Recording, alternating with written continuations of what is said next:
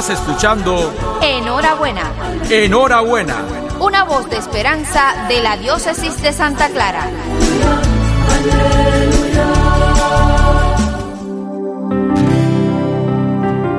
Queridos hermanos y amigos, hoy nuevamente suplicamos el auxilio del Espíritu Santo.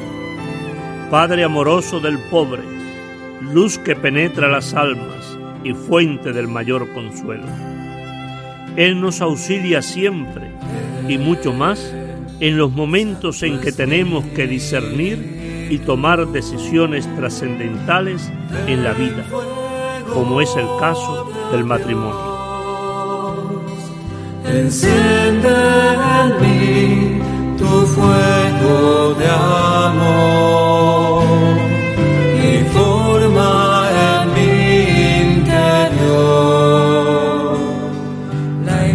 imagen de Cristo el Señor.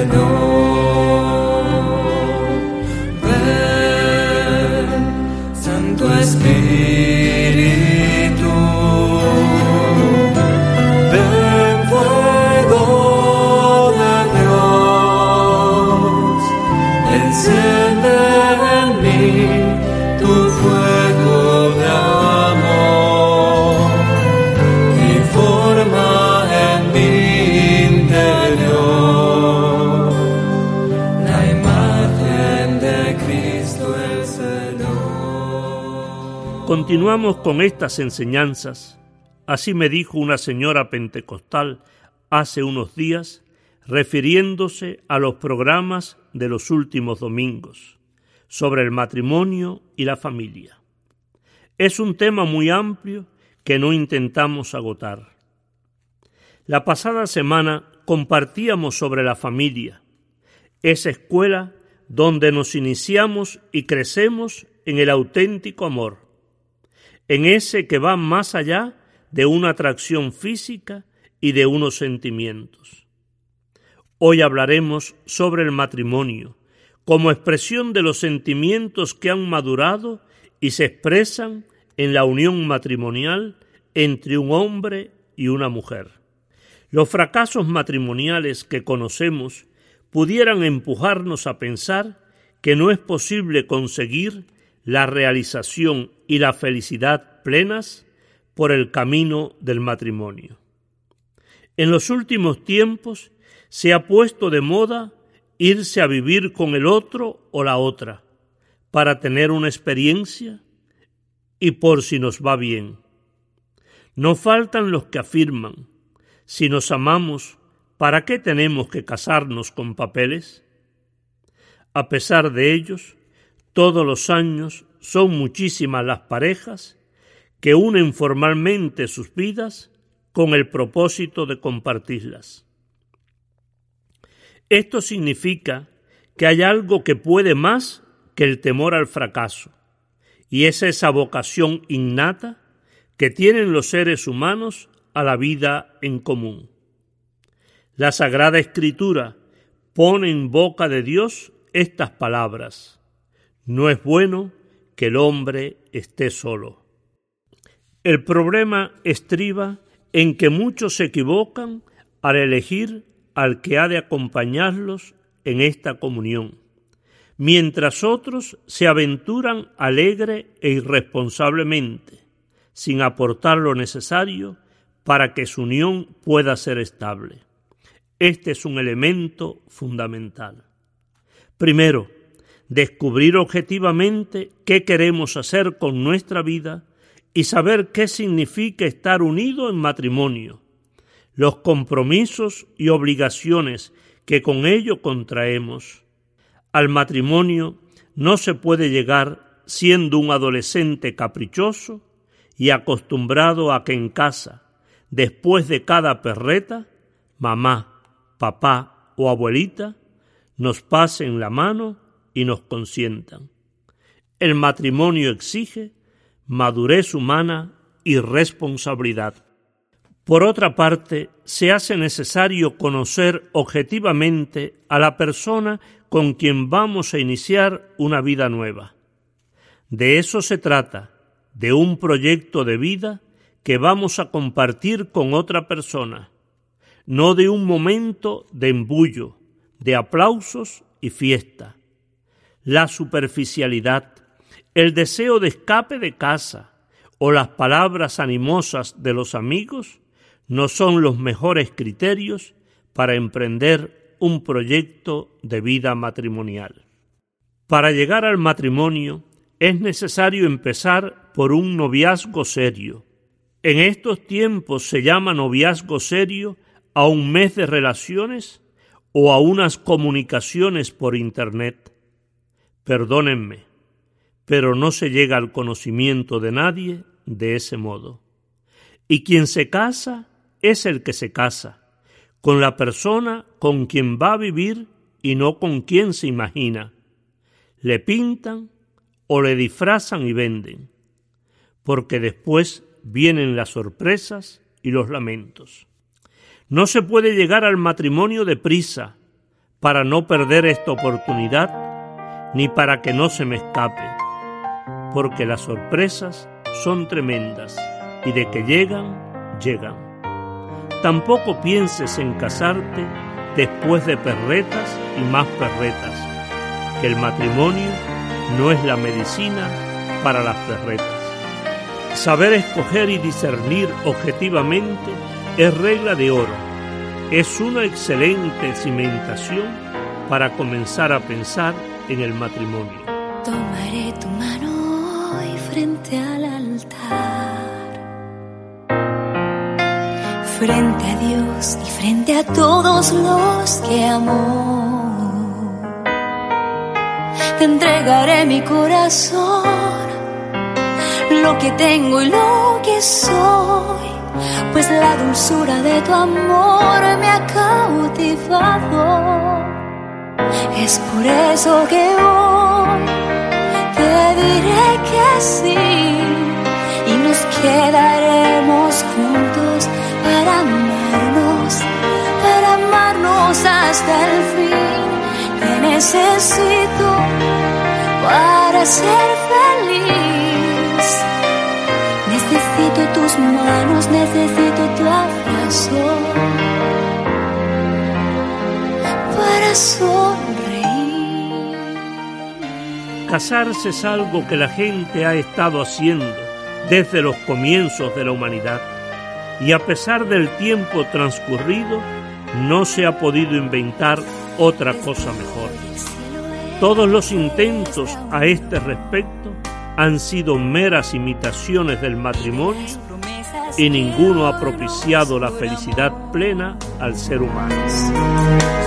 Dios bendiga nuestro amor, inmenso como el mar, dulce y tierno como pétalo de flor. Es por eso que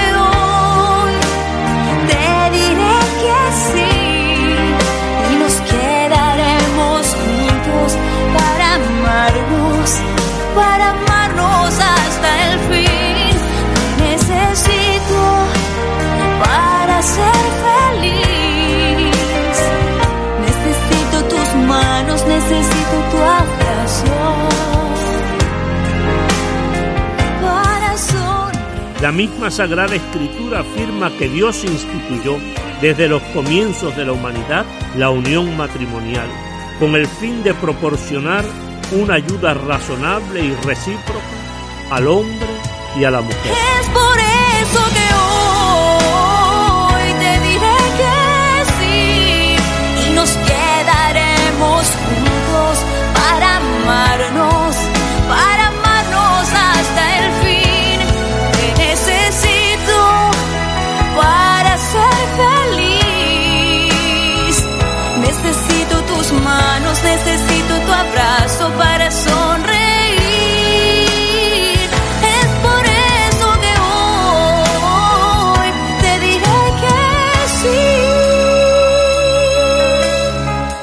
Necesito tus manos, necesito tu abrazo.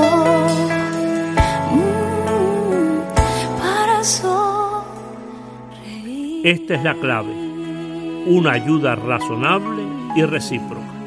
Es decir, que sea un complemento tanto a nivel afectivo psicológico como biológico, para el hombre y la mujer.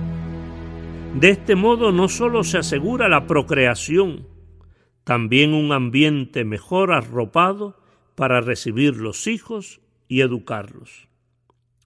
Así es que el matrimonio se convierte en una institución de origen divino. Esta institución se mantuvo por siglos en un plano exclusivamente humano, es decir, para complementarse, procrear y abrirse responsablemente a la descendencia. Jesucristo fue quien elevó la unión del hombre y la mujer a un plano superior, haciéndolo signo de su amor y fidelidad a la Iglesia.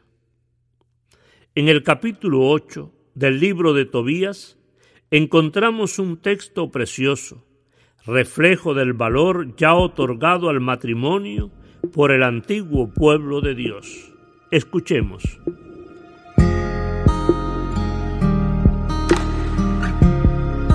En la noche de bodas, Tobías se levantó del lecho y le dijo a Sara, Levántate, hermana, y oremos y pidamos a nuestro Señor que se apiade de nosotros y nos salve. Ella se levantó y empezaron a suplicar y a pedir el poder quedar a salvo. Tobías comenzó diciendo, Bendito seas tú, Dios de nuestros padres, y bendito sea tu nombre por todos los siglos de los siglos. Que te bendigan los cielos y tu creación entera por los siglos todos. Tú creaste a Adán y para él creaste a Eva, su mujer, para sostén y ayuda, y para que de ambos proviniera la raza de los hombres. Tú mismo dijiste, no es bueno que el hombre se halle solo, hagámosle una ayuda semejante a él. Yo no tomo a esta mi hermana con deseo impuro, mas con recta intención. Ten piedad de mí y de ella, y que podamos llegar juntos a nuestra ancianidad. Y dijeron a coro, Amén, amén. amén.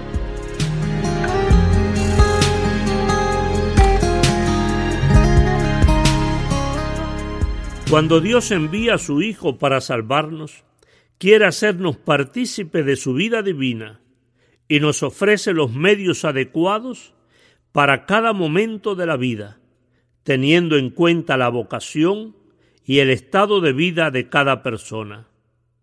A estos medios los llamamos sacramentos y a través de ellos nos llega la gracia y el auxilio de Dios. Para los cristianos, también la unión matrimonial se convierte en destinatario de ese amor salvífico ofrecido por Jesucristo, ampliando así su significado pues pasa de ser una alianza o un convenio social entre un hombre y una mujer a tener un carácter sagrado, un sacramento, un medio para la santificación de los esposos y los hijos que Dios les quiera dar. El sacramento del matrimonio, por tanto, puede considerarse como la ayuda sobrenatural que los casados bautizados reciben para vivir su unión matrimonial, para vencer las dificultades y los obstáculos propios de la convivencia humana, conservando la unidad y la fidelidad entre los cónyuges para así alcanzar el cielo. Casarse es una cosa, casarse por la Iglesia es otra. Y no es que se contrapongan, simplemente que lo primero puede verse como normal para cualquier pareja que se ame, mientras que el matrimonio por la Iglesia, como acostumbramos a llamarle, es sólo para las parejas que además de amarse, son personas que viven su fe cristiana y quieren contar con la ayuda de Dios en su vida matrimonial. Esto último significa que han aceptado conscientemente a Dios en sus vidas y tienen a Jesucristo como su Salvador, por lo que habiendo recibido el bautismo y la confirmación, están conscientes de su pertenencia a la Iglesia, son miembros activos de ella y quieren emprender el proyecto de vida matrimonial en sintonía con la fe que profesan. dulce magia es el amor y eterno será su imperio. De la vida es lo mejor y es su más dulce misterio. Trueca en palacio el amor la más miserable choza. Si hay cariño, hasta se goza en la brega y el dolor. Qué gran cosa es un hogar donde todos nos queremos. Dulce es el común bregar y todos los brazos remos. Y la bendición de Dios Todopoderoso, Padre, Hijo y Espíritu Santo, descienda sobre ustedes, sobre sus familiares y amigos. Amén. Cuba, cuida a tu familia para que conserves sano tu corazón. No lo olvides. Feliz domingo para todos.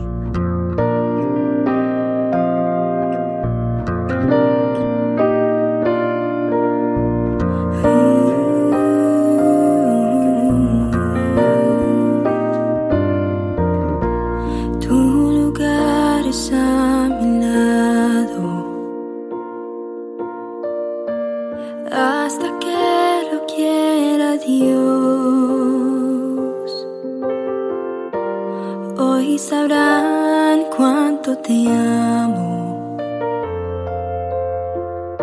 Cuando por fin seamos dos.